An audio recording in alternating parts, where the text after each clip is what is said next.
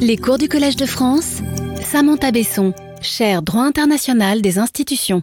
Voilà, mesdames, messieurs, bonjour à toutes et à tous. C'est un très grand plaisir pour moi de vous retrouver ce matin au Collège de France pour euh, un nouveau cours, une quatrième euh, année euh, de cours ici, une nouvelle année d'enseignement qui portera, comme vous le voyez à l'écran, sur le droit international de la science. Le cours sera divisé en six leçons, dont je vous parlerai euh, en détail euh, tout à l'heure. Et la leçon d'aujourd'hui euh, est intitulée, peut-être de manière un peu énigmatique, mais ça vous a attiré, donc c'est une bonne chose, Les relations entre droit international et science, une histoire de fin sans fin. Alors je m'expliquerai de ce titre tout à l'heure, puisque ce sera le, cœur de la leçon de ce matin. Mais avant toute chose, j'aimerais euh, vous expliquer de quoi nous allons parler. Euh, j'aimerais vous expliquer à l'aide de quelques questions euh, de quoi il sera question, et puis vous expliquer l'actualité du thème que j'ai choisi. Alors ce cours est consacré au droit international de la science. Ce terme renvoie à une tradition juridique allemande en cours euh, depuis le XIXe siècle au moins, celle qu'on appelle en allemand le Wissenschaftsrecht, littéralement le droit de la science. En bref, il s'agit du droit qui permet d'instituer, de garantir, de protéger et d'encadrer la science. En fait, comme je l'ai décrit sur le, site euh, du collège, l'intitulé de ce cours est à double entrée. Il peut se lire dans deux sens. Il peut se lire dans le sens que je viens de décrire, donc ce droit international de la science qui institue, garantit, protège et encadre la science, mais il peut aussi se lire dans un deuxième sens, à l'envers, au sens de la science devenue droit international, et donc du droit international produit par la science, ou droit international de la science dans un deuxième sens. Le développement d'un droit international de la science, produit par la science dans ce deuxième sens, met en péril le premier et doit donc être pris en compte dans le projet de consolidation d'un droit international de la science, au sens propre, au sens premier, à l'avenir. Alors quelles sont les questions qui vont nous occuper euh, sous euh, ce titre à double entrée? Pour commencer, nous nous demanderons s'il peut y avoir une pratique scientifique sans un droit international public de la science et sans institution internationale correspondante pour en garantir l'autonomie. Par exemple, comment peut-on, sans droit international, garantir la liberté scientifique et par extension l'autorité de la science et la confiance y relative contre une instrumentalisation de la recherche scientifique, tant par certains groupes privés que par certains États actifs à l'échelle globale? Par ailleurs, ne serait-il pas aussi important de protéger par le droit international l'égalité d'accès au savoir contre leur appropriation par quelques États les plus puissants technologiquement et économiquement, ou par quelques entreprises privées? Et enfin, n'est-il pas urgent d'encadrer et de limiter par le droit international les recherches scientifiques dont les effets pourraient être néfastes pour la personne humaine, à l'instar de certaines techniques de géo-ingénierie climatique ou d'édition génomique. Mais ces questions peuvent être renversées.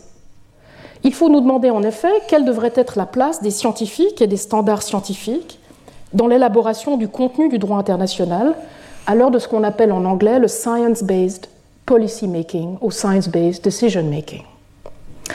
Ainsi, si l'on comprend bien que le droit international de l'environnement doit être informé par les dernières connaissances en climatologie pour pouvoir avoir une prise sur le dérèglement climatique, Jusqu'où ces connaissances peuvent-elles influencer le contenu et la forme des obligations d'atténuation des émissions et l'attribution des responsabilités irrelatives Comment faut-il, par exemple, réagir au remplacement de normes juridiques, par exemple la causalité ou l'attribution de responsabilités, dont nous avons parlé dans le cours il y a quatre ans?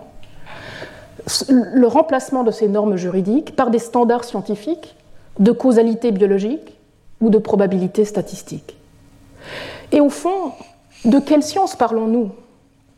Que penser notamment de la conception essentiellement individualiste, acculturelle, ahistorique de la science au singulier que construisent et perpétuent de nombreux régimes du droit international contemporain, comme le droit international de la biodiversité, et comme on peut l'observer en creux, du traitement avant tout instrumental et propriétaire qui est réservé aux savoirs autochtones ou aux savoirs locaux.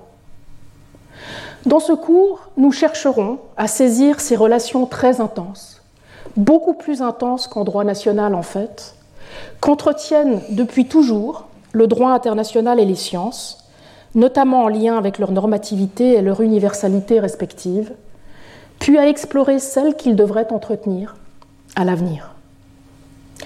Le cours abordera d'abord et principalement le rôle que devrait jouer le droit international dans l'institution publique d'une pratique scientifique autonome, ou du moins dans la garantie d'un cadre normatif égalitaire et commun à toutes les formes de science, notamment par le biais du droit de l'homme à participer à la science et à en bénéficier, un droit qui a été déclaré universellement en 1948, mais qui a été largement ignoré depuis. Sans cette garantie hétéronome de la science par le droit international, et donc sans son institution en tant que bien public international, l'autonomie de la pratique scientifique, tant à l'égard de l'État que du marché, ne peut pas être assurée. Et la même chose vaut pour la garantie de la liberté de recherche scientifique, qui ne peut pas s'auto-valider. Tel était déjà le sens des mises en garde de Max Weber en 1913 ou de Robert Merton en 1942 au sujet tant du risque d'emprise de l'État ou du marché sur l'autonomie de la science que de l'auto-validation de la science par les scientifiques eux-mêmes en retour. Ensuite, et à l'inverse de ce premier pan du cours, le cours examinera de manière critique et de façon à y remédier l'implication normative croissante de la science en droit international, notamment par la conditionnalité scientifique de nombreuses décisions et procédures juridiques, voire par la substitution fréquente de la réglementation juridique par un alliage d'autorégulation technique et d'éthique scientifique, à l'instar de ce qu'on appelle désormais la régulation de l'intelligence artificielle. Nous traiterons des questions difficiles de validité et de légitimité du droit international que cette fusion, voire confusion normative entre science et droit, soulève. Mais pourquoi s'intéresser me direz-vous, à ces questions de rapport entre science et droit international aujourd'hui? Après tout, je l'ai dit, certains de ces développements sont anciens, voire se répètent de manière cyclique depuis le XVe siècle en Europe, puis dans le monde qui a été organisé ensuite à l'image euh, de l'Europe, même si c'est à chaque fois avec quelques inflexions différentes. Robert Merton, dont je viens de vous parler, dans son article célèbre The Normative Structure of Science, paru en 1942, dénonçait déjà lorsqu'il opposait l'instrumentalisation tant publique par l'État que privée par les mécènes puis les entreprises de la science, à la contre-réaction dans un mouvement de balancier, d'auto-validation et de défense des scientifiques. Donc il capturait déjà très bien ce mouvement de balancier constant à travers les siècles entre une instrumentalisation et par le public ou par le privé, et une contre-réaction, un refuge, voire une attaque ou une défense de la part des scientifiques. C'est d'ailleurs ce consensus de 1940 sur le besoin d'interrompre ce cycle funeste, d'abord de renforcement, puis de prédation entre science, politique et économie, qui a permis les premières mesures de protection internationale de la science et l'émergence d'un droit international de la science après-guerre. Malheureusement, cet élan en faveur d'un droit international de la science a été de courte durée. La guerre froide a douché de nombreux espoirs dans le domaine. En outre, si les difficultés liées à l'instrumentalisation publique et privée et à la contre-réaction d'auto-validation dans les rapports entre science et droit se répètent effectivement, ces difficultés sont aujourd'hui magnifiées. Elles ont atteint un degré beaucoup plus important qu'autrefois. Surtout, elles sont désormais d'ampleur globale, ce qui est très différent des années 40. C'est donc en priorité en droit international que ces difficultés, si elles doivent trouver un dénouement, sont à traiter. Et je vous donnerai six raisons à cela, six raisons qui euh, vous montrent, vous prouvent la magnification, l'augmentation des difficultés et surtout leur globalisation. Et donc l'intérêt du droit international à en traiter. Première raison, l'échelle désormais globale de nombreuses pratiques scientifiques et des menaces qui pèsent sur elles. Ce qui déborde, évidemment, on le comprend tout de suite, le champ des compétences des droits nationaux et de leurs institutions. Deuxième raison, la privatisation de la recherche scientifique dans une économie globale, on le sait, fondée sur l'innovation. Un marché global de la recherche qui déborde lui aussi les capacités des droits nationaux et de leurs institutions. Troisièmement, la concurrence économique, militaire et donc juridique accrue qui s'exerce entre États, mais aussi du fait de la privatisation de la recherche, la concurrence entre groupes privés, voire entre États et groupes privés, sur ce grand marché global de la technoscience, avec des conséquences de forum shopping par les scientifiques en quête d'un droit national de la recherche le plus flexible possible, voire des conséquences d'imposition extraterritoriale du droit national d'un État, d'un État puissant ou d'un État investisseur, à la recherche conduite dans d'autres États. Quatrième raison, l'accélération des développements technologiques suscités par les conséquences de développements technologiques antérieurs. Si nous travaillons aujourd'hui autant sur la, géo-ingénierie marine ou la géo-ingénierie climatique, de captage du carbone ou d'ensemencement euh, des, océans ou des nuages, c'est bien parce qu'il y a eu des émissions produites par certains développements technologiques antérieurs. Et donc cette accélération de développement technologique qui répondent à d'autres développements technologiques sur une échelle globale soulève des questions urgentes de coopération internationale en matière scientifique. Cinquièmement, le développement rapide de technologies aujourd'hui à double usage, ou du moins de technologies à haut risque et à forte incertitude, ayant des conséquences durables, voire irréversibles, sur la personne humaine et les générations futures, telles que l'édition du génome dont j'ai parlé tout à l'heure, ou d'autres formes de bio et de géo-ingénierie dont je viens de parler, ou encore l'intelligence artificielle. Sixièmement et finalement, en écho à l'accroissement des inégalités économiques, l'approfondissement des inégalités d'accès et de participation à la science et à ses applications, sur le plan national mais aussi à une échelle globale, soulève des questions d'accès et de partage équitable des savoirs sur le plan universel.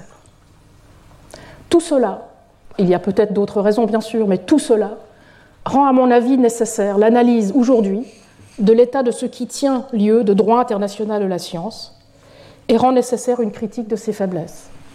C'est sur cette base que nous pourrons offrir une réflexion critique sur les possibilités de réforme de ce droit dans un monde qui est encore plus divisé sur la question des rapports entre science et droit international qu'il l'était après-guerre, voire même encore plus divisé que durant la guerre froide, période à laquelle remonte l'essentiel du droit international de la science contemporain. Alors pour bien comprendre les origines du droit international de la science existante et ses faiblesses, ce qui sera mon troisième point. Et pour vous proposer ensuite un dénouement potentiel grâce à la réanimation du droit de l'homme à la science et à la construction autour de ce droit de l'homme d'un véritable droit international des sciences à l'avenir, ce qui sera mon quatrième point et l'argument du cours, il nous faut remonter un petit peu plus haut dans le temps jusqu'aux origines du droit international et de la science moderne, ce qui sera mon deuxième point, le plus important. Mais avant cela, il est nécessaire, brièvement, de revenir sur les rapports entre science et droit en général, ce qui sera mon premier point. C'est en effet sur la base de ce premier point que je pourrais vous expliquer par comparaison en quoi la question des rapports entre droit et science est encore plus difficile à résoudre en droit international qu'elle l'est en droit interne. Avant de commencer avec mes quatre points, il n'est pas inutile de m'arrêter brièvement sur quelques définitions à distinction. Des définitions que nous retravaillerons évidemment euh, chaque euh, semaine dans chacune des leçons qui, suivront. Mais il, ne m'est pas inutile probablement de définir euh, la science, ou vous expliquer au moins de quelle science je vous parle pour que nous puissions tous nous comprendre aujourd'hui. Il faut d'abord que je vous explique la perspective qui est la mienne. C'est la perspective d'une juriste et non pas d'une philosophe ou d'une historienne des sciences. Et c'est important de le souligner pour trois raisons. Premièrement, le droit international contribue à définir la science autant que cette dernière à définir le droit international. Vous l'aurez saisi euh, en m'écoutant vous, vous poser les différentes questions tout à l'heure.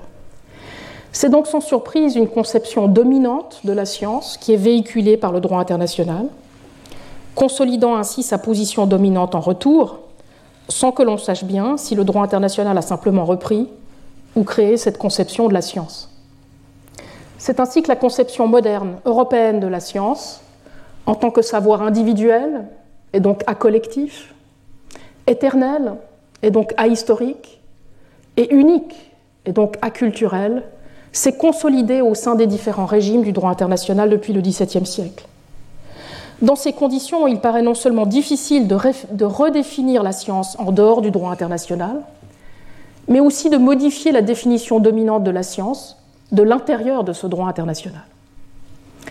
Cela étant dit, deuxièmement, ce que nous savons aussi, en tant que juristes, c'est que le droit n'est jamais univoque. Et ce sont précisément ces différentes ressources interprétatives internes au droit international que je vous propose de mobiliser dans ce cours. Par exemple, le fait que la science soit l'objet d'un droit de l'homme, dont nous parlerons abondamment, eh bien ce fait pour la science d'être objet d'un droit de l'homme nous permettra d'introduire une dimension d'égalité et donc de pluralité inclusive dans la spécification de la pratique scientifique à instituer, organiser, protéger et encadrer en droit international.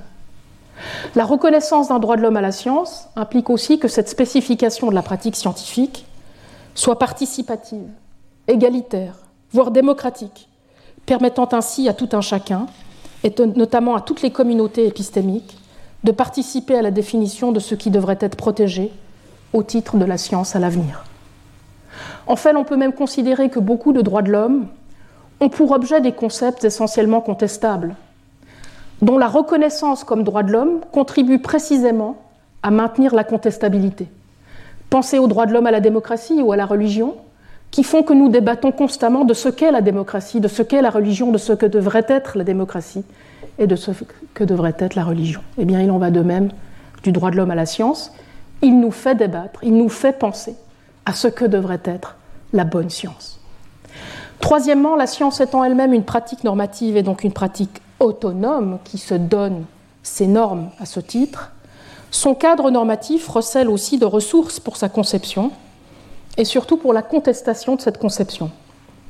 La contestabilité est d'ailleurs l'une des dimensions du cadre normatif de la science qui avait été identifié euh, par Robert Merton en 1942, toujours dans ce même article, The Normative Structure of Science.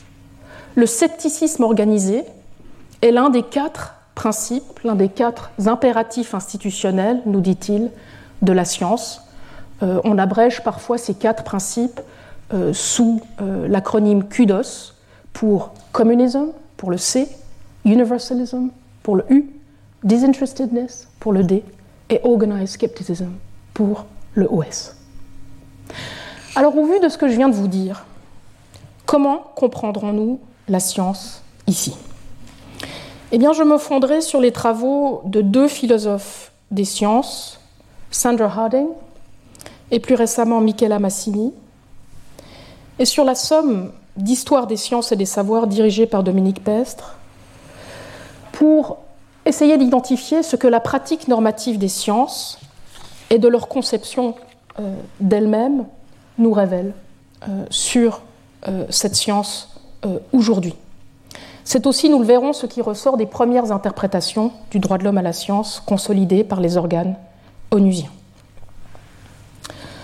Je comprendrai sur cette base la science comme un ensemble de savoirs ou de connaissances, et sans pouvoir les séparer, la pratique sociale par laquelle ces savoirs ou ces connaissances sont constamment acquis et consolidés à travers le temps et l'espace. Pour être considérés comme scientifiques, ces savoirs doivent en outre être fiables, c'est-à-dire éprouvés, de façon à pouvoir bénéficier de la confiance et donc d'une autorité épistémique au sein de la communauté scientifique et se distinguer par là du charlatanisme ou de la pseudoscience. Mais ils doivent aussi, et ce n'est pas contradictoire, au contraire c'est une tension magnifique, même s'ils doivent être fiables, ils doivent aussi toujours demeurer contestables et se distinguer par là des savoirs purement dogmatiques ou religieux, dont l'autorité repose uniquement sur la tradition. Alors cette conception de la science, elle est suffisamment minimale pour couvrir une pluralité de savoirs locaux, de pratiques scientifiques et donc de sciences dans le monde. Elle permet d'inclure les savoirs qui vous sont enseignés au Collège de France, comme les savoirs des navigateurs polynésiens, comme les savoirs des cultivateurs d'algues des Shetlands. À chaque fois que je dirai science au singulier, j'entendrai donc science au pluriel, sauf lorsque je ferai référence à la science moderne européenne, dont la caractéristique était, et parfois encore, de se considérer comme la science unique. L'usage du singulier n'implique pas en effet qu'il y ait une seule science qui regrouperait toutes les autres. Point n'est besoin non plus d'une communauté épistémique unique qui engloberait toutes les communautés épistémiques du monde pour que chaque communauté épistémique puisse se reconnaître comme telle. Par extension, cette conception de la science au singulier n'implique pas non plus qu'on puisse opposer la recherche scientifique, pure ou fondamentale, à ses applications.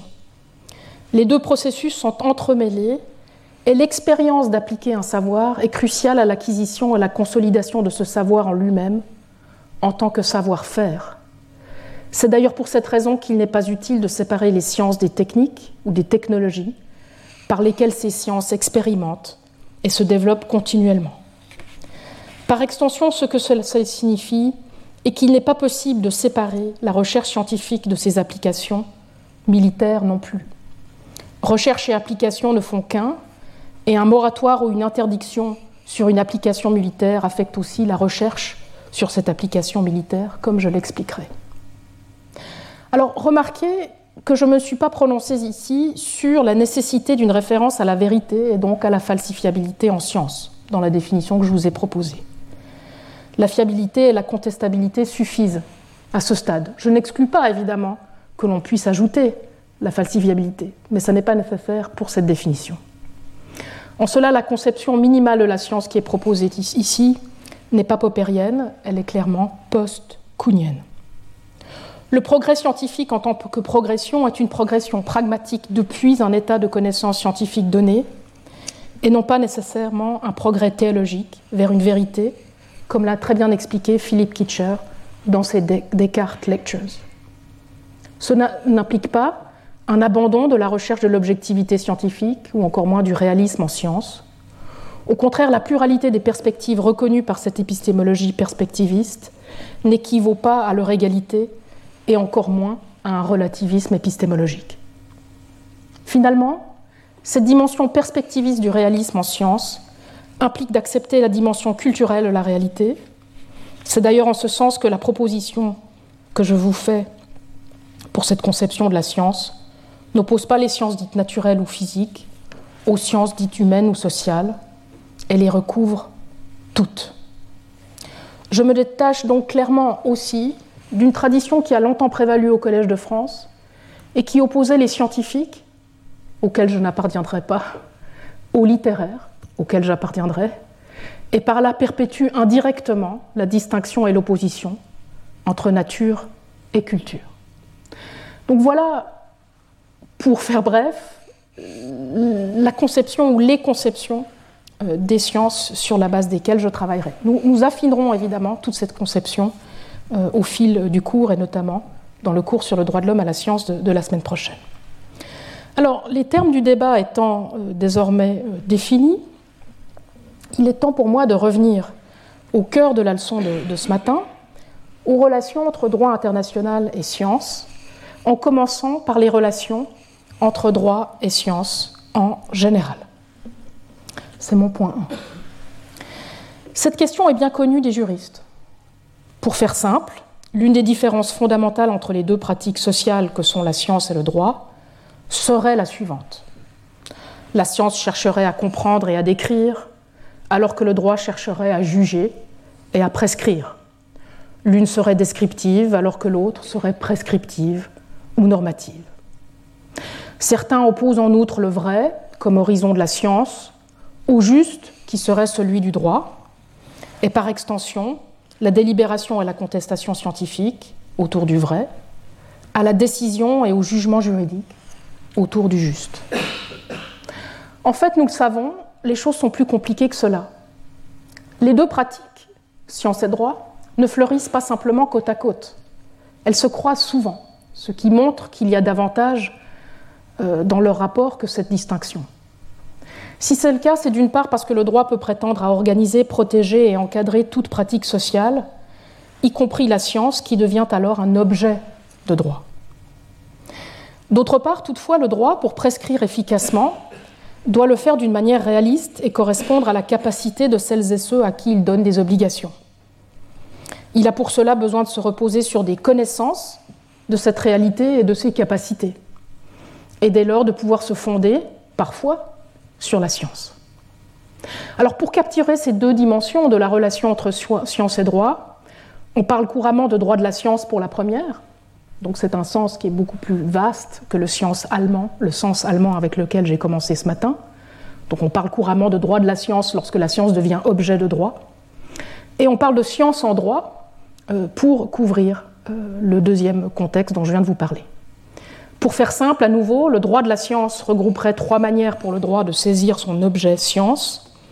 Il instituerait ou organiserait la science, promouvrait ou protégerait la science, et encadrerait ou limiterait la science. La science en droit, quant à elle, serait appelée par le droit à jouer trois rôles informer le droit, contribuer à l'établissement des faits en droit, voire conditionner le droit à sa correspondance à certains faits.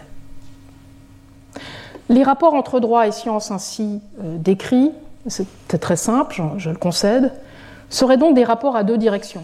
Droit et science ne devraient toutefois jamais se confondre en raison de la priorité de l'autorité que réclame le droit sur la science en tant que pratique sociale instituée par le droit. Je citerai ici Alain Supio, qui à mon avis a très bien capturé euh, ce que nous entendons habituellement par cette relation entre droit et science et la priorité du droit euh, sur la science dans sa leçon de clôture au Collège de France, et je le cite. Si le droit peut fort bien se passer de base scientifique, nous dit-il, la science, en revanche, ne peut pas se baser de ne peut pas se passer de base juridique. Fin de la citation. En fait, le terme base utilisé dans cette situation est imprécis à mon avis et il faudrait lui préférer, et on le voit dans la suite du texte d'Alain Supio, le terme validité. Et sur la validité, je vous conseille vivement la thèse de Marie Skupke sur la validité, une thèse de philosophie du droit, et le petit livre qui l'accompagne, qui est ici à l'écran, A Short History of Legal Validity invalidity. Si, comme je l'ai dit, le droit a souvent besoin de validation scientifique pour des raisons d'effectivité, ou parce que le droit lui-même prévoit de soumettre le respect du droit à une condition scientifique, sa validité en tant que droit n'en dépend pas. A l'inverse, la science ne peut être autonome sans une garantie hétéronome de cette autonomie par le droit. Elle ne peut pas s'auto-valider de manière durable, et la liberté scientifique n'en serait pas une sans sa validation par le droit. En fait, ce qui complique encore un petit peu les choses, c'est que le droit lui-même a souvent été abordé comme un objet de science, donnant naissance à la science du droit. Voire, dans certains cas, le droit a été abordé lui-même comme une science, ce qui complique alors la question de sa priorité sur la science en termes épistémologiques. Ben, ça n'est évidemment pas la posture d'Alain Supio ni la mienne ici, mais vous voyez que si vous allez passer ce pas supplémentaire, évidemment, les choses deviennent très compliquées pour organiser les relations entre science et droit. Alors, tout cela est assez banal et bien sûr totalement réducteur. Cela s'applique aussi au droit international et a en fait été largement discuté euh, par mes collègues internationalistes. Je pense notamment ici aux nombreuses publications qui comparent les épistémologies scientifiques et juridiques dans le cadre de l'adoption, de la mise en œuvre ou du contrôle du droit international, notamment de la mer ou de l'environnement. Pensez par exemple aux discussions sur euh, la place de l'expertise scientifique, par exemple du GIEC, dans la préparation des traités internationaux, ou à la place de la preuve scientifique dans les procédures judiciaires internationales. En fait, ces discussions sont d'autant plus actives aujourd'hui que l'autorité légitime du droit international est de plus en plus souvent, et à tort, comme j'ai eu l'occasion de l'expliquer l'année dernière, conçue comme une autorité épistémique plutôt que comme une autorité pratique et politique. Toutes ces questions ne seront pas l'objet central de ce cours. En revanche, ce qui va m'intéresser, et rend les rapports entre science et droit très particuliers et échappe à l'analyse de co-construction qui est habituellement proposée par les études des sciences et des technologies, ce qu'on appelle les STS, lorsqu'elles sont reprises par les juristes. Ce qui est très intéressant et qui complique les choses tient à la normativité propre de la science. C'est ce qui distingue la pratique scientifique d'autres pratiques sociales et culturelles qui sont objets de droit. Comme le droit, en effet, la science est une pratique sociale normative. Elle dispose de son propre cadre ou de sa propre structure normative, pour citer encore une fois le fameux article de Robert Merton et son fameux kudos dont j'ai parlé tout à l'heure, cette structure normative interne à la science. C'était aussi le sens du terme république des sciences, qui était un, terme et un concept qui a été développé par la philosophie humaniste euh, du XVIe siècle et qui a été repris ensuite, après Erasme, par Francis Bacon, Gottfried Leibniz et bien sûr par Condorcet, comme vous le voyez ici à l'écran, au XIXe siècle. Cette république dont nous allons beaucoup parler dans ce cours repose sur différents principes et normes relatifs à la bonne pratique scientifique, comme le désintéressement, l'intégrité ou encore la responsabilité. Et je vous renvoie sur ce point au très bel ouvrage de Hans Botz et Françoise Vaquet, consacré à la République des sciences, qu'ils rebaptisent, parce que c'est un terme qui était utilisé aussi, République des lettres. C'est précisément du fait de cette dimension normative de la pratique sociale qu'est la science que l'on parle parfois de l'autonomie de la science, donc de sa capacité à se donner des normes, ou de manière moins élégante, désormais aussi d'autoréglementation scientifique. La tradition juridique allemande avec laquelle j'ai commencé euh, la leçon de ce matin va plus loin. Elle se réfère à l'Eigengesetzlichkeit de la science, et donc à sa légalité propre. Pour distinguer ce cadre normatif de la science du droit de la science, cependant, l'on préfère parfois plutôt se référer à l'éthos euh, de la science. La dimension normative propre de la science que je viens de vous rappeler explique les rapports de concurrence qui existent entre droit et science. D'une part, en effet, elle permet de mieux comprendre leurs emprunts et leurs influences mutuelles. Pensez par exemple à l'intégrité scientifique, qui est à la fois une responsabilité éthique propre au cadre normatif de la science et une obligation juridique. L'on saisit aussi mieux, d'autre part, leur résistance mutuelle selon les époques, lorsque la science est en passe de dominer le droit ou le droit de dominer la science. Lorsque le droit influence trop la science et ses objectifs, on va parler de légalisme scientifique. Et lorsqu'à l'inverse, c'est euh, la science qui influe trop sur le contenu du droit, eh bien, on parlera de scientisme juridique. En fait, les choses sont encore plus complexes. Et c'est sur un troisième niveau que j'aimerais passer maintenant, la science est aussi considérée comme normative dans un deuxième sens, très différent du premier, que je viens d'évoquer. Pensez par exemple à l'usage courant de termes comme les lois de la nature, et par extension les lois de la science de cette nature, comme les lois ou les règles de la physique, de la biologie ou de l'économie. Cette deuxième forme de normativité de la science n'est pas simplement concurrente à celle du droit, comme la première dont je viens de vous parler, elle lui est en fait conjointe.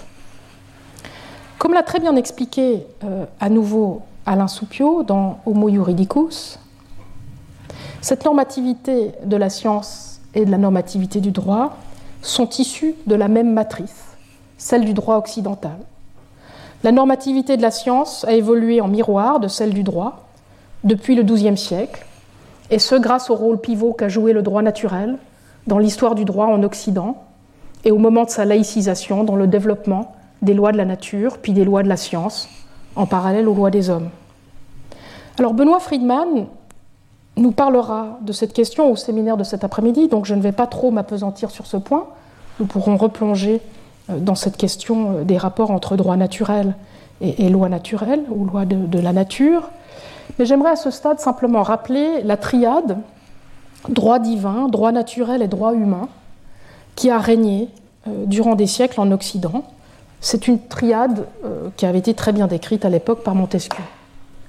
Cette triade, droit divin, droit naturel, droit humain, est issue de la rencontre entre le christianisme et le droit romain au XIIe siècle et a été retravaillée ensuite euh, durant le Moyen Âge. De cette triade ont découlé des rapports de mimétisme normatif très forts entre droit naturel et droit humain, sous l'influence hiérarchique, hein, comme dans une maison avec deux piliers sous un toit, du droit divin. Il était commun pour les auteurs scolastiques de faire référence à la manière juridique, le more juridico, en développement ce qui deviendra plus tard la méthode scientifique. Pensez au principe du contradictoire qui a passé du droit en science et qui aujourd'hui nous est quelquefois réimposé euh, au, titre qu'il serait plus scientifique euh, que le droit. Et puis plus tard, les choses vont s'inverser, on, l'entendra euh, cet après-midi. Alors ces rapports entre droit naturel et droit humain sont devenus encore plus forts au moment où le droit divin a perdu en influence, au XVIIe siècle. En perdant sa priorité dans la hiérarchie des trois droits, le droit divin a laissé la place de fondement ultime des deux autres droits vacante. Le droit naturel et le droit humain se sont trouvés d'orphelins et ont alors recherché de manière parallèle les moyens de remplacer la validation par référence à un fondement divin, soit dans l'auto-validation, soit dans la validation de l'un par l'autre. Alors en m'écoutant, vous vous étonnerez peut-être du raccourci que j'ai fait sciemment entre droit naturel et loi de la nature, et des raisons qui ont amené à leur fusion progressive. Après tout, les lois de la nature n'obligent personne, elles sont très différentes à ce titre, de la compréhension majoritaire du droit naturel qui lirait toute personne en vertu de la raison humaine. En fait, le droit naturel a toujours été compris, et ce depuis l'Antiquité romaine, de manière ambivalente. Et cette ambivalence s'est perpétuée durant le Moyen Âge jusqu'à la modernité. Il s'agissait tantôt d'un droit de raison commun à toute l'humanité, qui s'appliquait aux personnes humaines dotées de raison, et tantôt d'un droit du vivant, comprenant l'animal humain et toute la nature qui s'appliquait au monde vivant dans son entier. Et donc ce qu'on nommait encore au XVIIe siècle la philosophie naturelle, avant qu'elle ne devienne la science au XIXe siècle, traitait donc de ces deux sens de la nature, aussi bien du droit de la nature raison que du droit de la nature vie. Avec l'effacement du droit divin et la laïcisation du droit naturel, les lois de la nature ont très vite pris leurs ailes et ont pu se développer en tant que telles, contribuant plus tard à faire de la philosophie naturelle la science moderne. Alors ces deux niveaux de rapport normatif pour l'un concurrent et pour l'autre conjoint, entre science et droit que je viens de décrire, sont tout à fait pertinents en droit international aussi. Les relations entre droit international et science sont cependant encore bien plus intenses normativement. Et c'est cette intensité qui va m'intéresser et ce sera l'objet de mon deuxième point. Les raisons de ces relations très intenses qu'entretiennent depuis toujours le droit international et les sciences sont à trouver dans leurs origines communes en droit naturel et notamment dans leurs projets normatifs universels conjoints. Pour le comprendre, il nous faut reprendre le fil de l'histoire des rapports entre science et droit, là où je viens de les laisser il y a quelques minutes, c'est-à-dire au XVIIe siècle. Le XVIIe siècle scelle, je l'ai dit, la disparition du droit divin ou du moins de sa supériorité, tant sur le droit naturel que sur le droit humain. C'est alors qu'on assiste au développement parallèle de la normativité juridique et scientifique, le point de conjonction entre elles, je l'ai dit, étant la laïcisation définitive du droit naturel et la consolidation des lois de la nature. En fait, ce développement s'est fait souvent de manière conjointe. Droit naturel et droit humain ont cherché en effet, l'un dans l'autre, leur validation manquante. Si ce sont surtout les lois de la nature qui ont emprunté d'abord au droit humain pour résister à l'emprise religieuse sur la science, les choses se sont inversées dès le XVIIIe siècle et définitivement au XIXe siècle. C'est alors que le scientisme juridique et le positivisme juridique dans son sillage ont pris solidement leur quartier en droit, tant dans son contenu que dans ses méthodes, et nous en sommes aujourd'hui les héritiers. Pour un temps, le droit humain trouvera les moyens d'assurer sa validité et même des limites aptes à justifier son autorité dans la représentation politique par l'État, puis dans l'institution figurative du peuple, en un État démocratique, c'était le sujet du cours de l'an dernier. Ces limites constitutionnelles nationales demeureront fragiles, toutefois, nous le savons, et la science s'y substituera souvent, avec les conséquences tragiques que l'on connaît en termes de scientisme juridique et les lois biologiques du régime nazi. Il faudra donc attendre 1948 pour qu'une limite ultime une fin soit enfin posée au droit de l'État, y compris au droit de l'État démocratique. Cette fin, ce sera celle de l'égalité de la personne humaine. Une égalité de la personne humaine posée par le droit international des droits de l'homme dans la Déclaration universelle de 1948. Ce droit pose les droits égaux de la personne humaine au fondement du droit par une proclamation de foi renouvelée, nous dit le préambule de la Déclaration universelle des droits de l'homme. Vous savez que c'est un, extrait du préambule qui m'est très cher, mais vous comprenez ici tout ce qui se joue en 1948. La science, elle, s'est très vite émancipée du droit naturel et du droit en général dès le début du XIXe siècle. Elle a depuis emprunté un chemin de l'auto-validation, d'abord par l'expérience, et puis ensuite par le calcul, sans autre limite ou fin qu'elle-même. Et je vous renvoie sur ce point euh, au très bel ouvrage de Giuseppe Longo sur les sciences et leurs limites perdues. Mais quelle est la spécificité du droit international à cet égard? Et pourquoi dire, comme je l'indique dans le titre de cette leçon, que cette histoire de limite ou de fin est sans fin lorsqu'il s'agit de droit international eh bien, le droit international moderne, l'ancêtre du droit international contemporain, qu'on appelait droit des gens, jus gentium, émerge précisément au XVIIe siècle. Ce qui rend alors le projet d'un droit international, et donc d'un droit qui dépasse les limites politiques du droit national, ce qui rend ce projet possible, tient précisément à l'émancipation du droit naturel du droit divin et à la confluence entre droit naturel de raison et loi de nature. Cette confluence n'est pas une coïncidence. Et c'est ce qu'ont très bien expliqué Lauren Dustin et Michael Stolleis euh, dans un, livre euh, qui date d'une vingtaine d'années, Natural Law and Laws of Nature, et plus récemment euh, dans le livre de Lauren Dustin intitulé Règles, Rules, que je vous conseille fortement.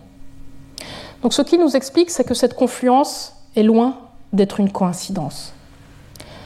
Non seulement cette confluence est-elle l'affaire des mêmes auteurs, ce sont les mêmes personnes qui traitent à l'époque de droit euh, naturel des gens et euh, de loi euh, de la nature.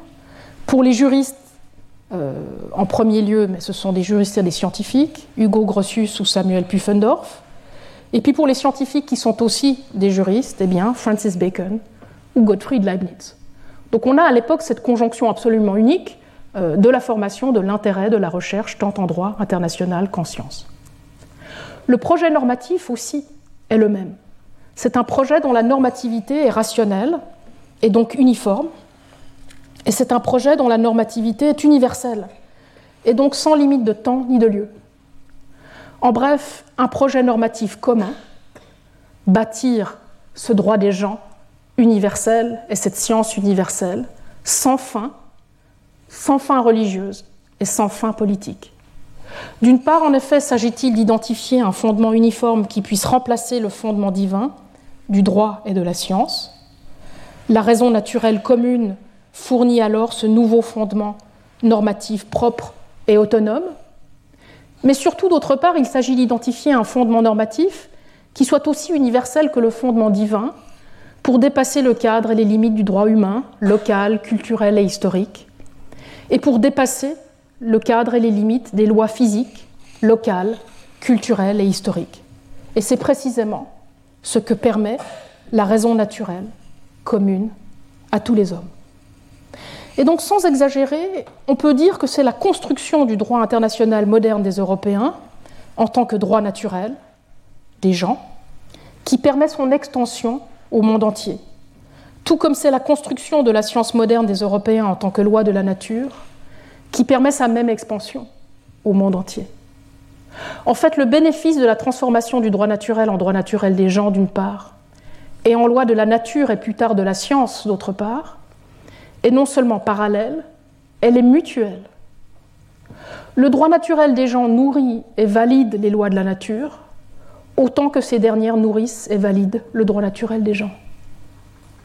S'il est vrai qu'au départ, ce sont surtout les sciences qui sont en quête d'affranchissement religieux, notamment de l'Église catholique, par l'invocation de lois universelles de la nature, le droit des gens est rapidement lui aussi en quête d'une expansion mondiale et donc en besoin d'affranchissement du cadre historique et culturel de l'État européen et de son droit local. D'où le projet de faire du droit et de la politique une science naturelle de l'État, comme on le disait alors.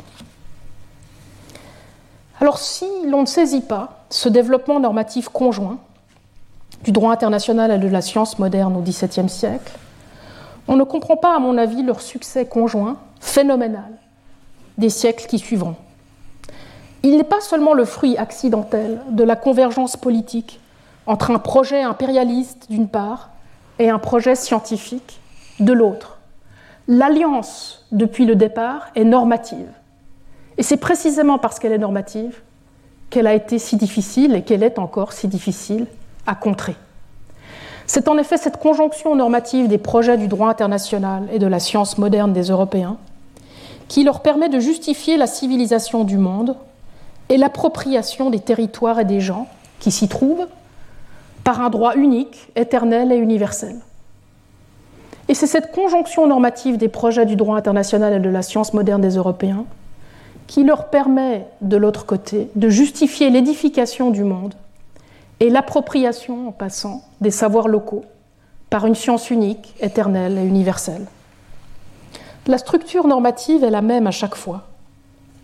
D'une part, liberté de circulation et notamment de navigation et d'appropriation de tout ce qui s'y trouve, avec le principe du mare liberum pour le droit international, et puis de l'autre côté, liberté de recherche, liberté d'exploration scientifique, et notamment d'appropriation scientifique, avec ce qu'on pourrait nommer, de manière ironique, le principe de scientia libera, qui deviendra la liberté scientifique pour la science.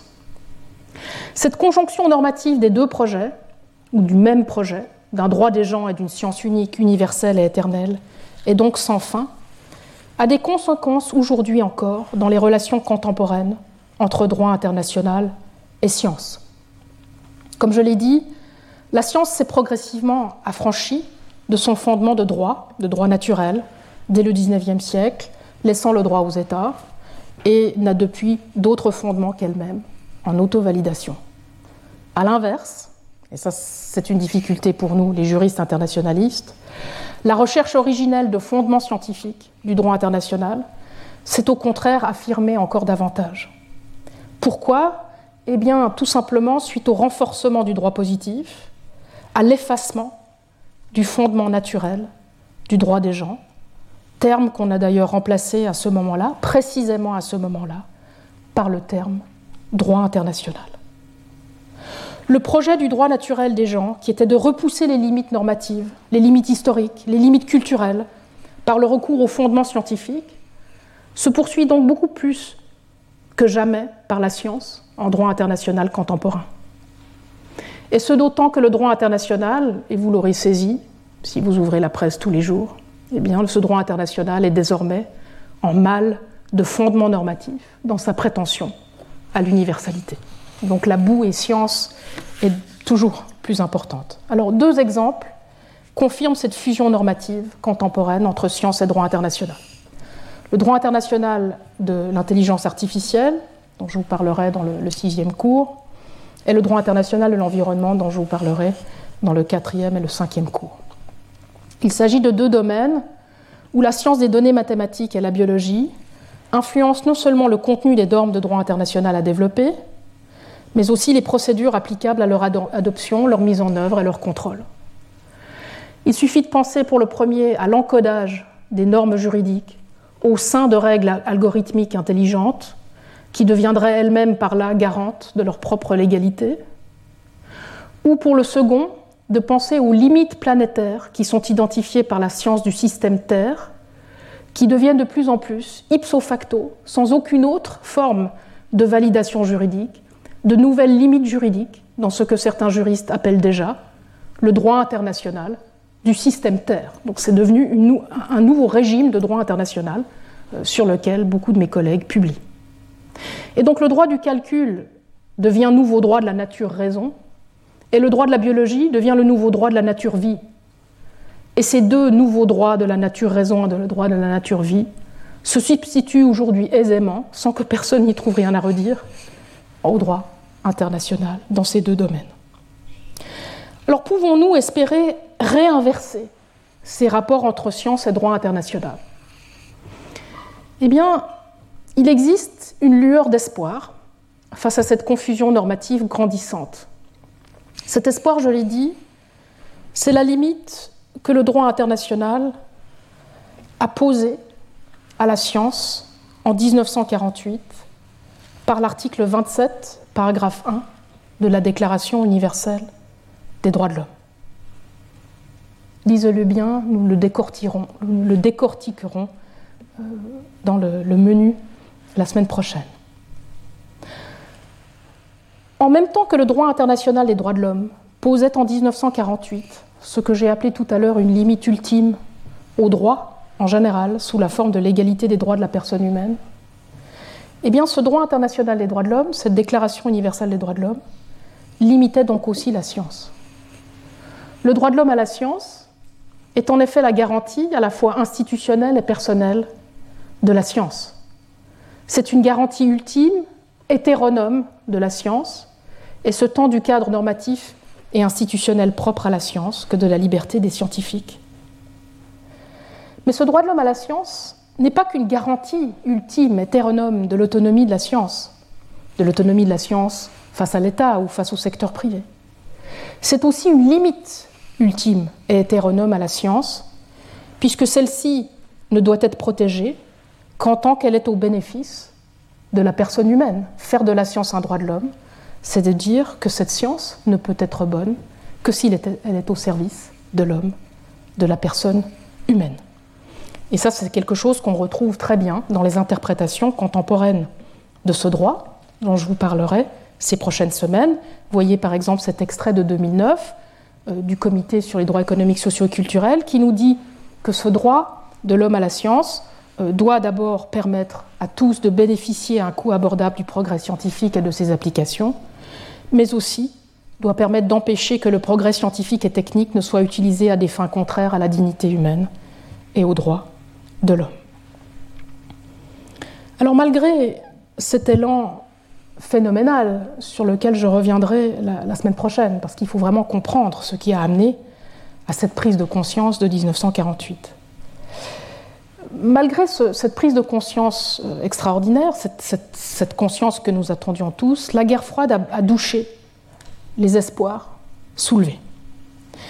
Comme d'autres droits sociaux du pacte international sur les droits économiques, sociaux et culturels, ce droit a en effet été amputé en 1966 déjà, donc moins de 20 ans après 1948, de sa dimension institutionnelle, de sa dimension participative, en bref de sa dimension collective.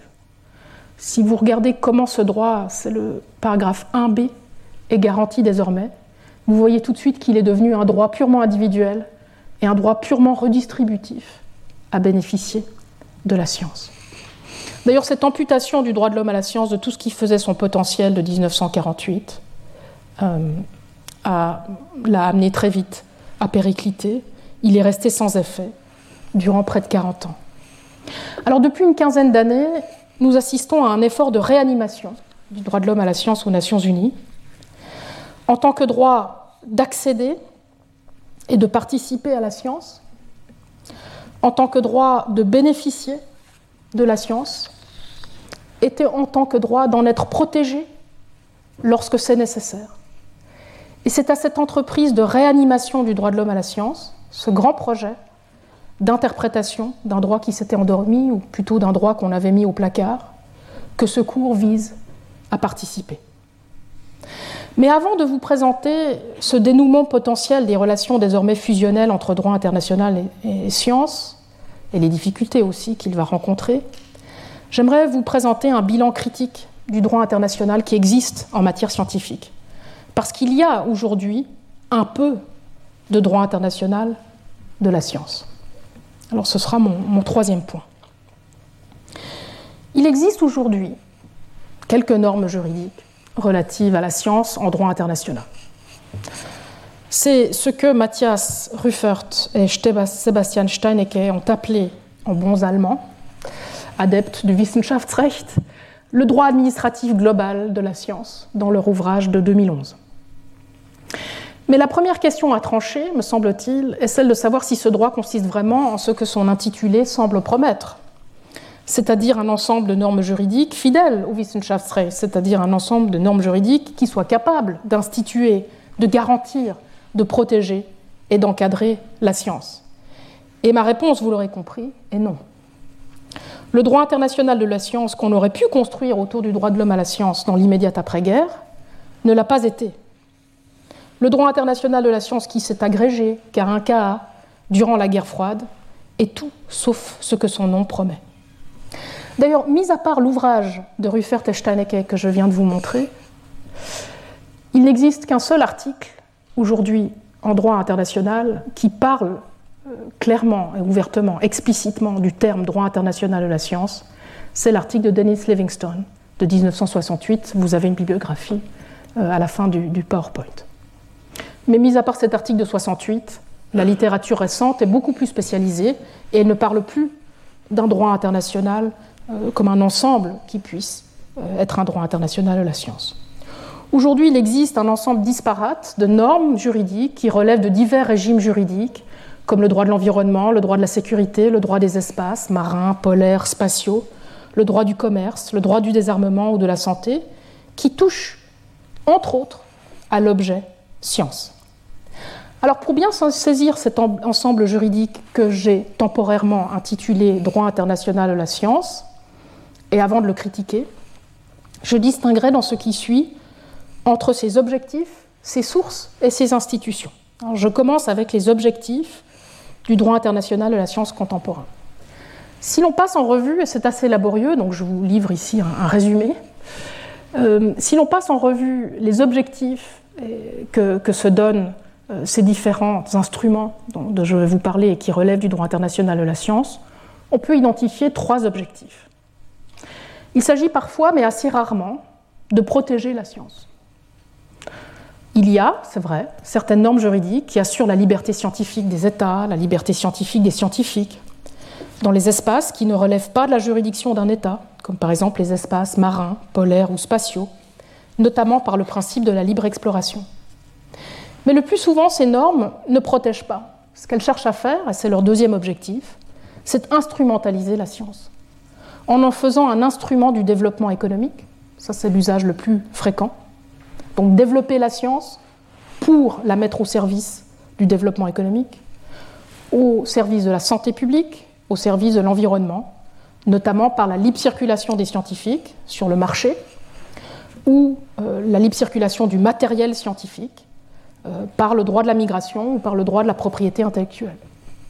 Et puis un troisième objectif qu'on retrouve assez souvent, c'est l'objectif d'encadrer la science, par exemple en matière de télécommunications ou d'énergie nucléaire, voire même de la limiter par des moratoires ou des interdictions, euh, ce qui est le cas sur le plan européen euh, en matière biomédicale ou sur le plan international en matière militaire. Pensez aux conventions euh, sur les armes chimiques.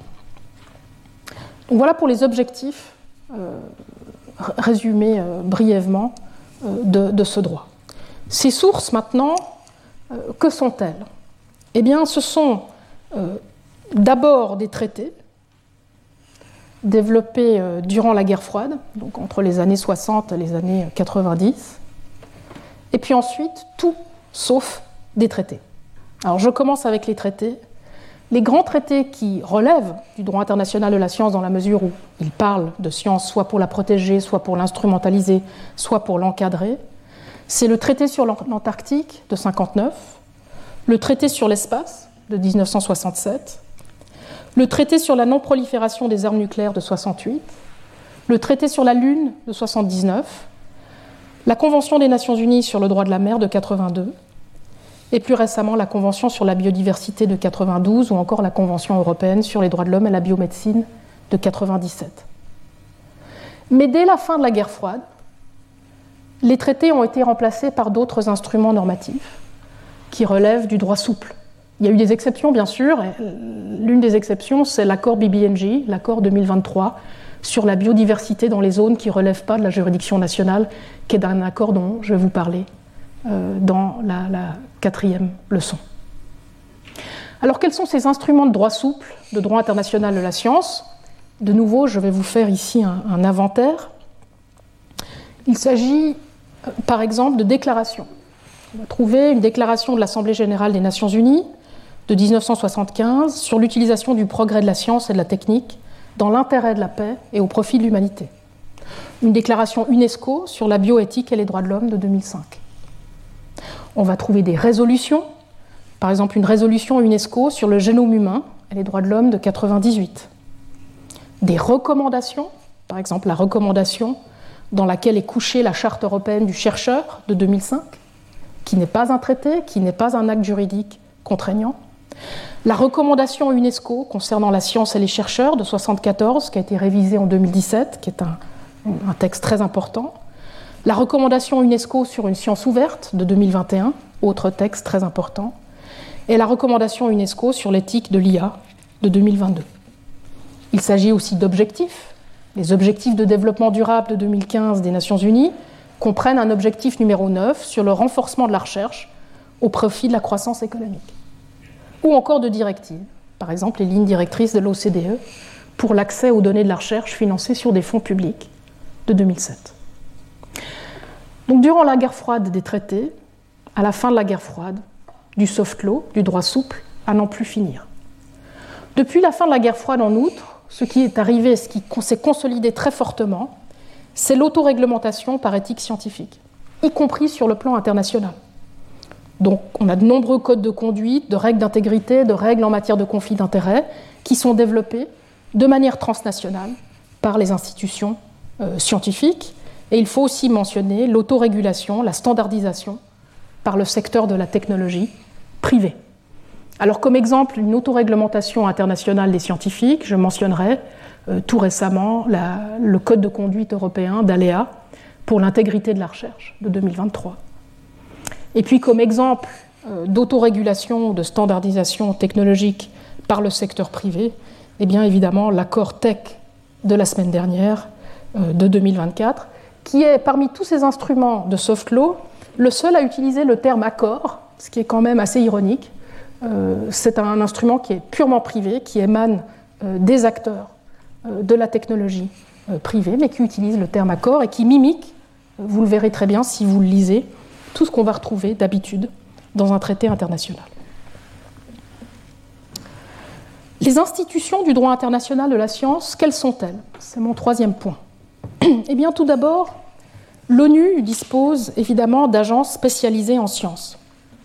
Il s'agit principalement, bien entendu, de l'UNESCO, créée à Paris en 1945 et qui dispose d'un mandat général euh, dans le domaine de la recherche scientifique. Il faut aussi mentionner l'Union euh, internationale des télécommunications ou l'Organisation météorologique mondiale euh, aux Nations Unies, qui elles aussi s'occupent évidemment de, technologies dans ces domaines. Tout récemment, et j'y reviendrai, le secrétaire général de l'ONU s'est en outre doté d'un conseil scientifique consultatif pour les percées de la science et de la technologie. Donc c'est un, conseil scientifique qui anticipe euh, les, sciences euh, émergentes. Alors à côté euh, des Nations Unies et des agences que je viens de décrire, eh bien, chacun des domaines de droit international mentionnés précédemment, qui touchent de près ou de loin à la science, s'est doté d'organisations internationales qui, dans leur mandat, euh, vont euh, pouvoir euh, s'occuper de sciences. C'est le cas de l'Organisation mondiale de la santé ou de l'Organisation sur l'alimentation et l'agriculture. C'est le cas de l'Organisation internationale sur l'aviation civile. C'est le cas de l'Agence internationale sur l'énergie nucléaire ou l'Organisation mondiale du commerce, de l'Organisation mondiale de la propriété intellectuelle, de la Banque mondiale ou du Fonds monétaire international en matière de développement et de commerce. Et puis sur le plan régional, nous ne sommes pas en reste, notamment en Europe, puisque l'OCDE, qui n'a pourtant pas euh, la question de la science dans son mandat, est très actif depuis toujours dans la promotion de la recherche à des fins de développement économique. Et l'Union européenne, bien entendu, et nous en parlerons très longuement euh, dans ce cours, est une organisation qui dispose de compétences partagées dans le domaine de la recherche et a créé son propre espace de la recherche au service du marché intérieur. Les termes sont très clairs. Hein. L'Union va développer les recherches, va développer une politique, un programme de recherche dans l'objectif du développement économique. Alors, ce qui caractérise ce paysage institutionnel du droit international de la science, c'est la coexistence à côté des organisations internationales et interétatiques que je viens de décrire, d'institutions internationales d'autogouvernement scientifique. Il s'agit à la fois d'unions scientifiques, donc le mot est très beau, hein, ça rappelle évidemment l'union syndicale euh, et les syndicats, nous y reviendrons dans la, la sixième leçon. Donc il s'agit d'unions scientifiques qui réunissent les académies nationales sur le plan universel ou régional. Ici, on peut mentionner l'ALEA sur le plan européen ou le, partenariat académique international. Il s'agit aussi d'unions académiques qui réunissent aussi bien des membres institutionnels comme les académies nationales que des membres individuels. Et ça, c'est le cas du Conseil international des sciences, euh, qui est situé à Paris, qui est très important et dont nous reparlerons ou encore d'associations de scientifiques qui réunissent des membres individuels uniquement, soit par le biais de conférences régulières, comme les conférences euh, ou de manière permanente, comme la World Medical Association ou l'Academia Europea.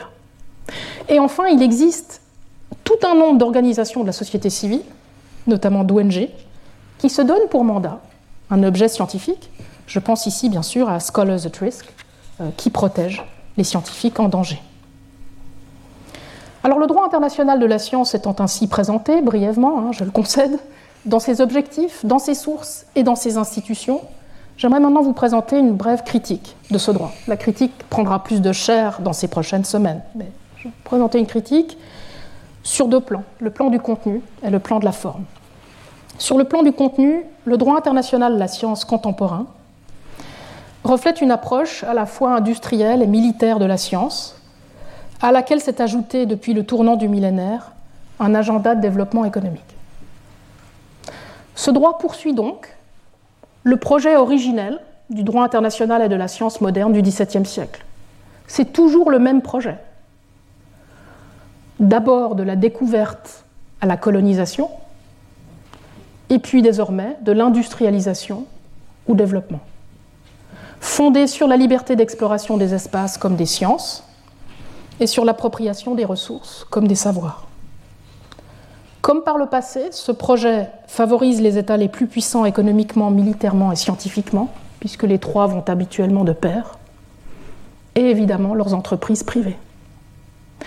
Que les choses procèdent désormais par le truchement d'organisations internationales comme l'OMC ou l'OMS n'y change rien.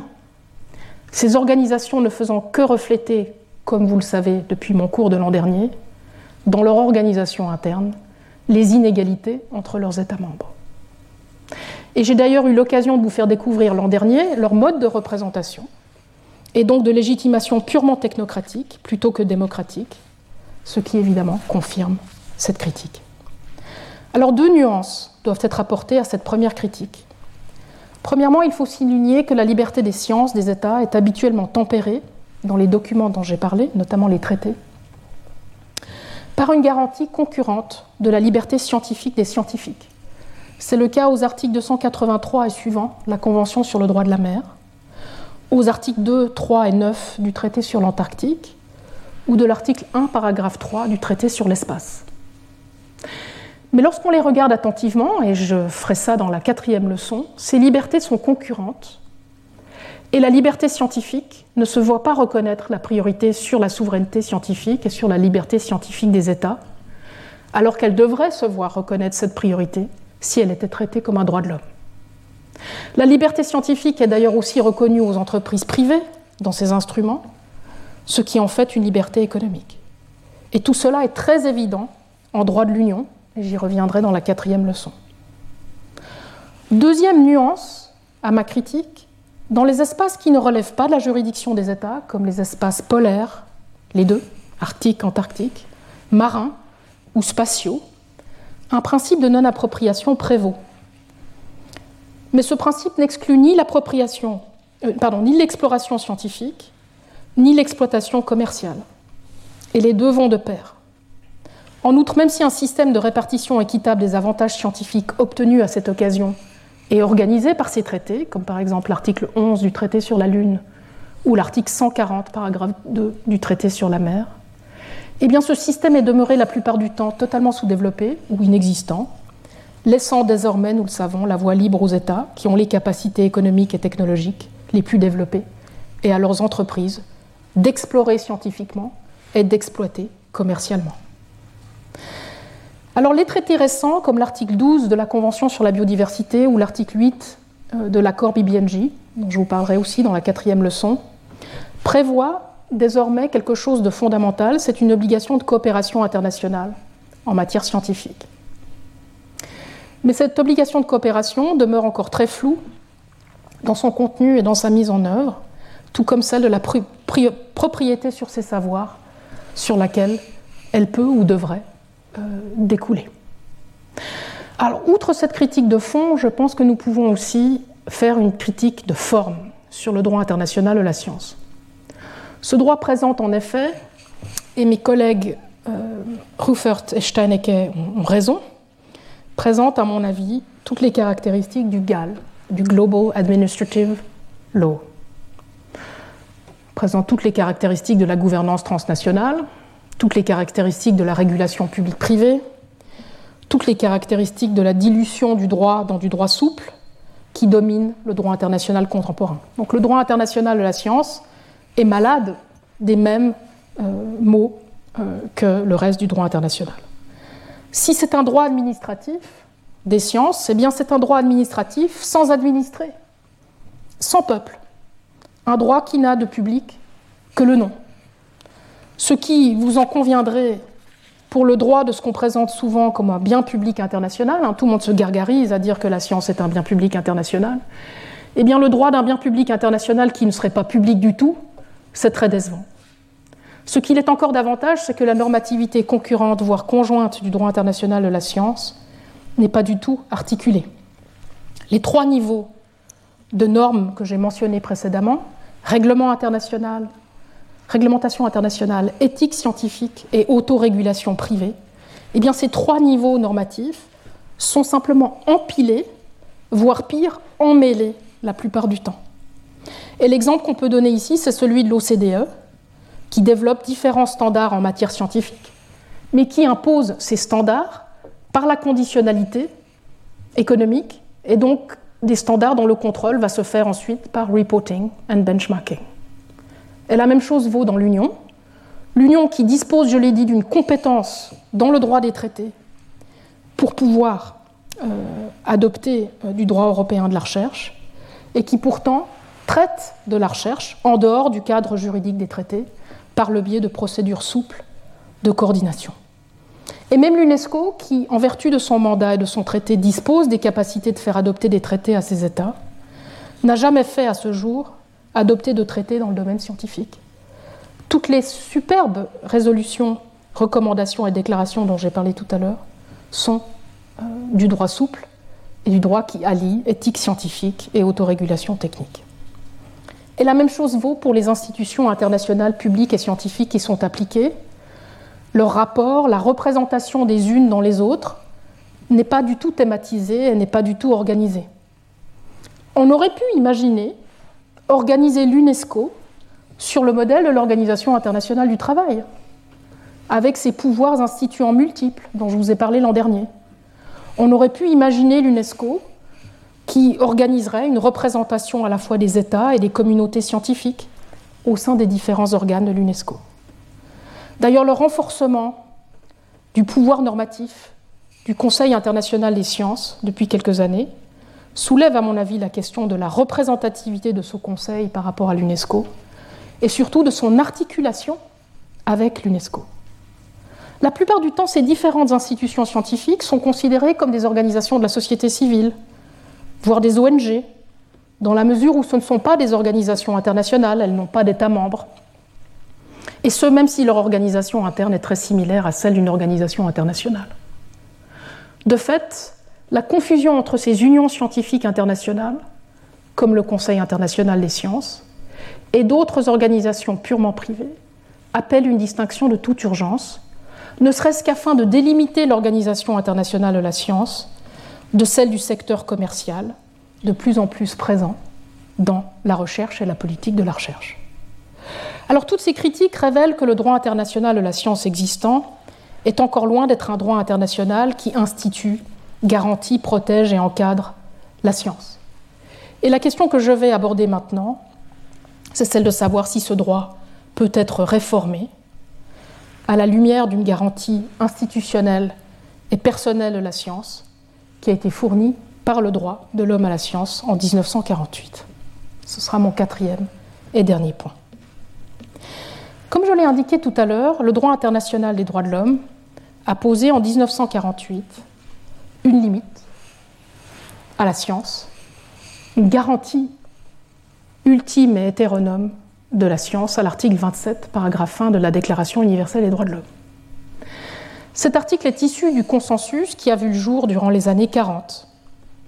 La science y était à l'époque euh, conçue, notamment euh, dans les, cercles américains, notamment dans l'article de Merton dont je vous ai parlé tout à l'heure, comme une institution, une entreprise publique qui devait être instituée et garantie juridiquement, et dont le cadre institutionnel de droit public devait ensuite être organisé. Mais ce que la Seconde Guerre mondiale a confirmé, c'est le besoin d'aller plus loin dans la protection de la science que simplement de la protéger dans les ordres juridiques nationaux, ce qu'on faisait déjà en Allemagne ou aux États-Unis depuis le XIXe siècle. Elle a confirmé le besoin de faire de la science un droit de l'homme et surtout un droit de l'homme international. Ce consensus d'après-guerre est le fruit de deux réalisations, je pense. D'une part, la, conscience du hiatus potentiel entre progrès scientifique et progrès moral et social. On a vu clairement se développer des recherches qui n'allaient pas dans l'intérêt du progrès moral et social. Et d'autre part, la conscience des effets néfastes potentiels de la science, y compris par son instrumentalisation juridique. J'ai parlé tout à l'heure des lois biologiques euh, nazies. Euh, c'est quelque chose dont on a vraiment saisi toute l'horreur. Alors en 1948, cette protection fondamentale du bien public science par le droit international des droits de l'homme reflétait donc une double reconnaissance.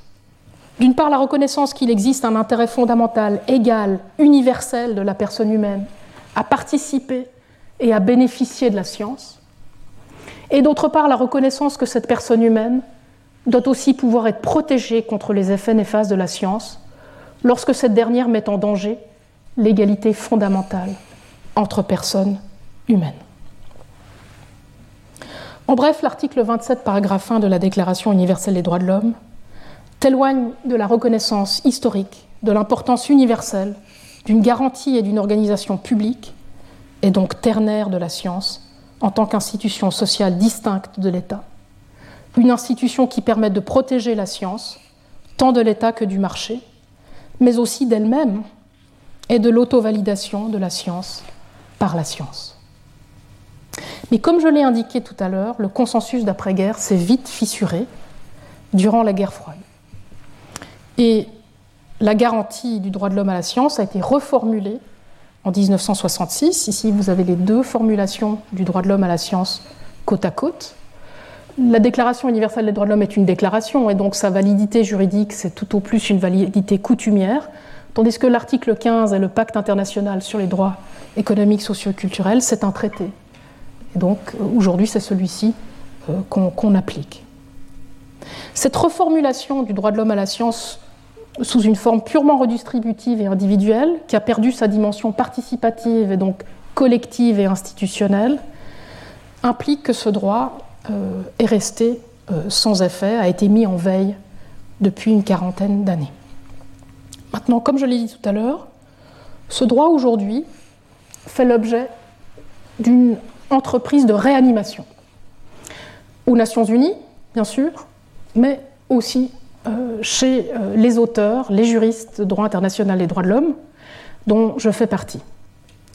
Alors, les textes qui ont contribué à, ce réveil du droit de l'homme à la science, je vous en parlerai la semaine prochaine, c'est notamment euh, des déclarations fondamentales de l'UNESCO entre 2009 et 2022, une observation générale du comité de droit économique, socio et culturel en 2020, l'observation générale numéro 25, et différents rapports des rapporteurs spéciaux sur les droits culturels et sur le droit à l'éducation des Nations Unies, dont d'ailleurs deux rapports en cours de finalisation ce printemps, un rapport qui va sortir sur le droit à la participation à la science et un autre qui sortira sur la liberté académique. Nous sommes donc en présence de ce que j'ai appelé ailleurs un moment institutionnel international pour la science. Et c'est ce moment institutionnel international que je vous propose de saisir et d'accompagner dans ce cours. Il s'agira d'abord de réactiver le droit de l'homme à la science et l'humanisme scientifique d'après-guerre. Et c'est sur cette base que je vous proposerai ensuite de réinstituer la science en droit international en réinterprétant les différentes facettes du droit international de la science existant. Mais avant de vous présenter la structure de mon argument, et donc la structure du cours, il me faut brièvement répondre à trois objections qui mettent en cause ce projet du recours au droit, du recours au droit international et du recours au droit international de l'homme à la science. Première objection, la menace pour l'autonomie de la science. C'est une critique qu'on a opposée au droit de la science de tout temps. La crainte étant celle du légalisme scientifique et de la détermination légale, et donc politique, des objectifs de la science et de son contenu. Ce débat agitait déjà les défenseurs de la République des sciences, comme Condorcet. Il s'est invité à nouveau dans les travaux préparatoires de la Déclaration universelle des droits de l'homme, puis du Pacte international sur les droits économiques, sociaux et culturels, dans lesquels la question de la programmation publique de la science est apparue comme étant très sensible. Alors c'est une crainte tout à fait légitime, mais il faut comprendre que la garantie juridique et donc hétéronome de l'autonomie de la science est nécessaire à cette autonomie, pour la protéger tant d'elle-même que de l'État et du marché. Surtout, il faut comprendre que cette garantie juridique et hétéronome n'équivaut pas à l'assignation d'un contenu à la science. Les fins ou les limites négatives que le droit pose à la science n'impliquent pas des objectifs positifs, ni une direction à donner au, progrès scientifique. La différence entre objectif et limite est subtile, mais elle est tout à fait essentielle, et vous verrez qu'elle n'est malheureusement pas toujours bien saisie, ni par les critiques, ni par les fervents défenseurs du droit de l'homme à la science, qui vont, à mon avis, parfois trop loin. Deuxième objection, l'uniformisation de la science. C'est une critique qu'on a opposée au droit international de la science depuis les origines. Et à juste titre, puisque comme j'en ai fait l'argument ce matin, le droit international européen moderne et la science européenne moderne se sont développés main dans la main, avec un même projet normatif et universel, celui d'une science et d'un droit international unique, ahistorique et aculturel.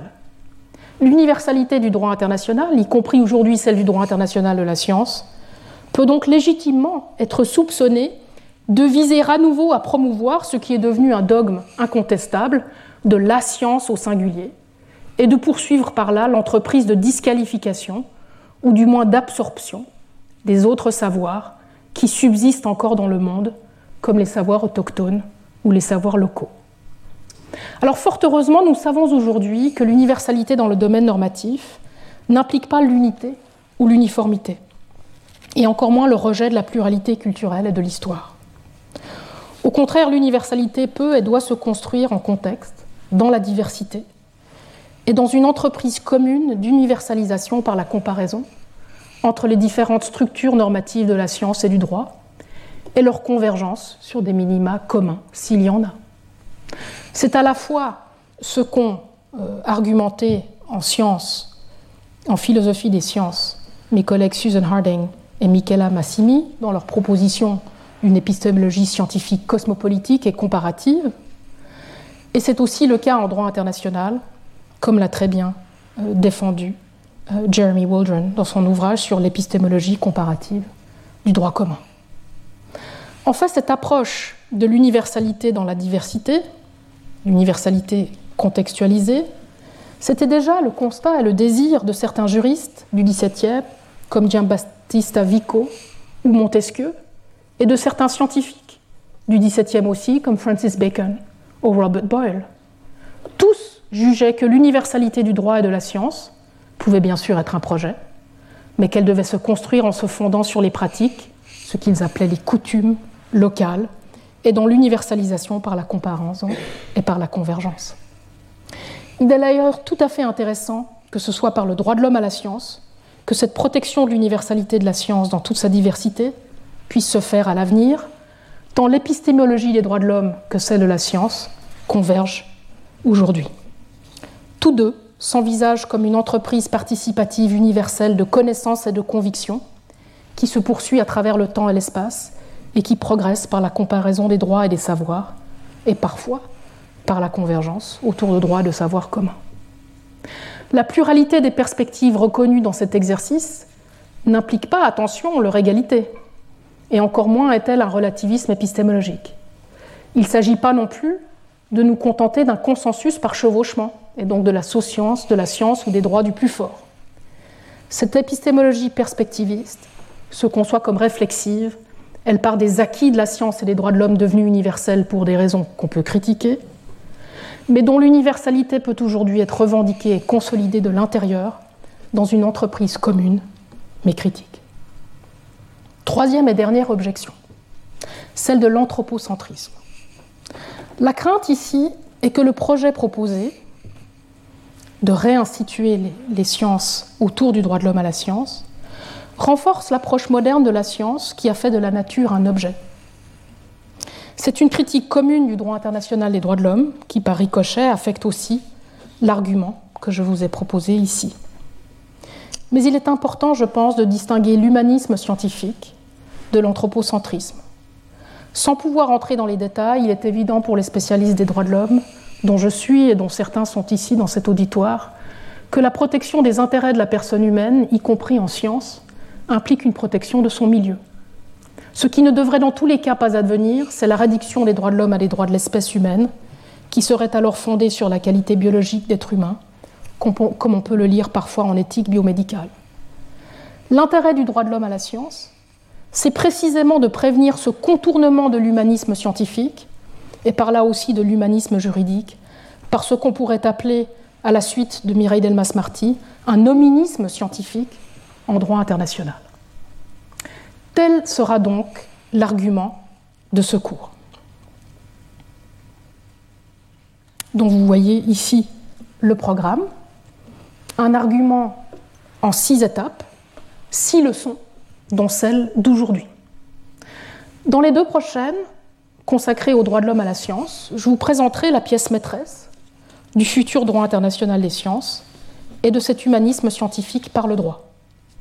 Je vous présenterai l'état des travaux de réanimation du droit de l'homme à la science, dont notamment euh, l'état euh, de mes propres travaux sur le droit de l'homme à la science depuis 2014. Je vous proposerai une histoire des origines du droit de l'homme à la science, puis ensuite un petit guide pratique, euh, d'abord de l'objet du droit, de ses titulaires et de ses débiteurs la semaine prochaine, et puis ensuite, la semaine d'après, de son contenu, de son champ et de ses limites. La quatrième et la cinquième leçon proposeront une critique et une réinterprétation de différents régimes du droit international contemporain de la science à la lumière du droit de l'homme à la science. On ne peut pas traiter de tout, j'ai choisi de traiter du droit international de la santé et du droit international de la biodiversité, puis ensuite du droit international de l'environnement et du droit international biomédical. Et ce que je discuterai à l'intérieur de chacun de ces régimes, c'est, dans le cadre de la quatrième leçon, la question de l'appropriation, de la propriété tant publique que privée sur les sciences, et la remise en cause du bien public international de la science, par là, donc des questions d'accès ouvert à la science, des questions de partage des savoirs. Et puis ce dont je discuterai dans la cinquième leçon, c'est de la question de l'anticipation des effets néfastes de certaines recherches, notamment de technologies émergentes. Et ce qui très insidieusement aujourd'hui s'est installé, c'est-à-dire en réaction aux besoins d'anticipation, le développement totalement circulaire d'une science de l'anticipation scientifique, où on va demander aux scientifiques eux-mêmes d'anticiper et de nous donner les standards de l'anticipation scientifique. La sixième et dernière leçon sera le clou, enfin l'aboutissement en fait de, l'argument quels droits et quelles institutions pour une république universelle des sciences? Ce que j'aimerais faire dans cette leçon avec vous, c'est d'identifier les obligations institutionnelles que les États et les autres institutions publiques tirent du droit de l'homme à la science pour bien instituer, garantir, protéger et encadrer les sciences sur le plan national et sur le plan international, parce qu'on verra que les deux plans doivent vraiment euh, collaborer. Cette leçon cherchera à jeter les bases contemporaines d'un droit international des sciences qui correspondent aux aspirations humanistes de la République universelle des sciences. Contrairement à ce que l'on lit parfois euh, dans la critique rapide peut-être euh, de, la modernité, l'objectif de la République universelle des sciences, c'était un objectif d'un droit des sciences qui institue la science comme une pratique collective et publique, et non pas purement individuelle, comme une pratique pluriculturelle et non pas uniforme, et comme une pratique historique et non pas éternelle. Et vous le retrouvez très bien, je pense, dans cet extrait euh, de l'ouvrage dont je vous ai parlé tout à l'heure. J'identifierai trois cercles institutionnels et juridiques à développer sur le plan national et international le droit constitutionnel de la science, le droit social de la science, et enfin le bon autogouvernement de la science. Et j'identifierai comment il faut nouer des liens entre ces trois cercles pour venir à bout de la confusion normative et institutionnelle dont je vous ai fait l'argument ce matin. La dernière leçon sera suivie d'un épilogue. Est-ce bien juste de parler d'un épilogue alors que c'est le début du nouvel ère? Mais en tout cas d'un épilogue sur les nouveaux projets de gouvernance de l'IA, exemple par excellence des travers de la nouvelle régulation scientifique internationale, et à l'inverse du potentiel du droit international des sciences que je vais vous proposer. Alors contrairement aux années précédentes, cette année, j'ai euh, organisé un séminaire en parallèle du cours. Ce séminaire a lieu chaque jeudi après-midi de 14h30 à 16h en salle 5. Et pour faire écho euh, au titre du cours, le titre du séminaire se lit aussi dans les deux sens, c'est-à-dire qu'on va parler autant du droit de la science que de la science en droit. Le hasard du calendrier fait que je n'ai pas toujours pu obtenir euh, les intervenants qui correspondaient à la leçon du jour le même jour, et donc parfois l'ordre euh, des interventions ne suivra pas forcément euh, l'ordre du cours, euh, mais vous devrez trouver dans ces séminaires de quoi approfondir, compléter et aller beaucoup plus loin que ce que j'aurais pu vous dire ici au cours. Les intervenantes et intervenants proviennent de toute la francophonie. Il y a encore des Suisses, des Belges, des Maliens et vous allez pouvoir trouver euh, aussi bien des éclairages juridiques que des éclairages non juridiques. Nous aurons deux anthropologues notamment. Et puis vous aurez des éclairages académiques, bien sûr, mais aussi pratiques, puisque nous aurons euh, la chance d'écouter une ancienne juge de la Cour européenne des droits de l'homme euh, sur la question de la place de la science dans les, les procès climatiques. Et j'ajoute enfin qu'une conférence va s'intercaler dans ce programme de séminaire le 13 mars à 17h euh, nous aurons la chance de recevoir une historienne des sciences, la professeure Sayaka Oki de Tokyo, qui est une spécialiste des académies scientifiques en Europe. Donc ce sera très intéressant d'avoir son regard japonais sur ces institutions et sur leur réception ensuite en Chine et euh, au Japon.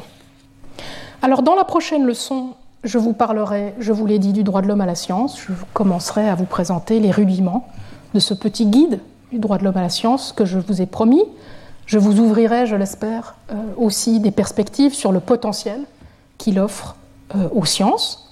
Je vous remercie beaucoup de votre attention. Je vous dis à cet après-midi pour le premier séminaire. Le professeur Benoît Friedman de l'Université libre de Bruxelles nous parlera de l'intrication des normes et procédures juridiques et scientifiques, de la scolastique médiévale à l'intelligence artificielle, tout un programme euh, dont je me réjouis infiniment. Donc venez nous rejoindre euh, si vous le pouvez. Euh, et je vous dis à la semaine prochaine si vous ne pouvez pas être là cet après-midi. Merci beaucoup. Retrouvez tous les contenus du Collège de France sur www.colège-2-france.fr.